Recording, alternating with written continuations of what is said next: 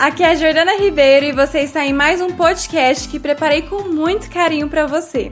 Eu espero que esse áudio te ajude a aliviar as dores da sua fibromialgia, te proporcionando felicidade e qualidade de vida.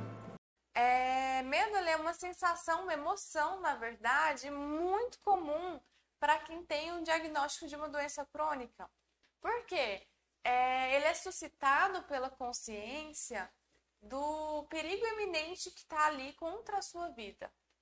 Né? Então, ela, o, o medo vem quando vem a possibilidade de prejudicar a sua vida. E aí aparece o medo. Né? E o receber o diagnóstico de uma doença que não tem cura, é, e aqui especialmente a fibromialgia, ela pode vir permeada de medos, de emoções, de sensações, em que às vezes você não consegue lidar com ela e ao, ao invés de você melhorar o seu tratamento, você faz é prejudicar o seu tratamento, prejudicar a sua qualidade de vida por conta desse medo.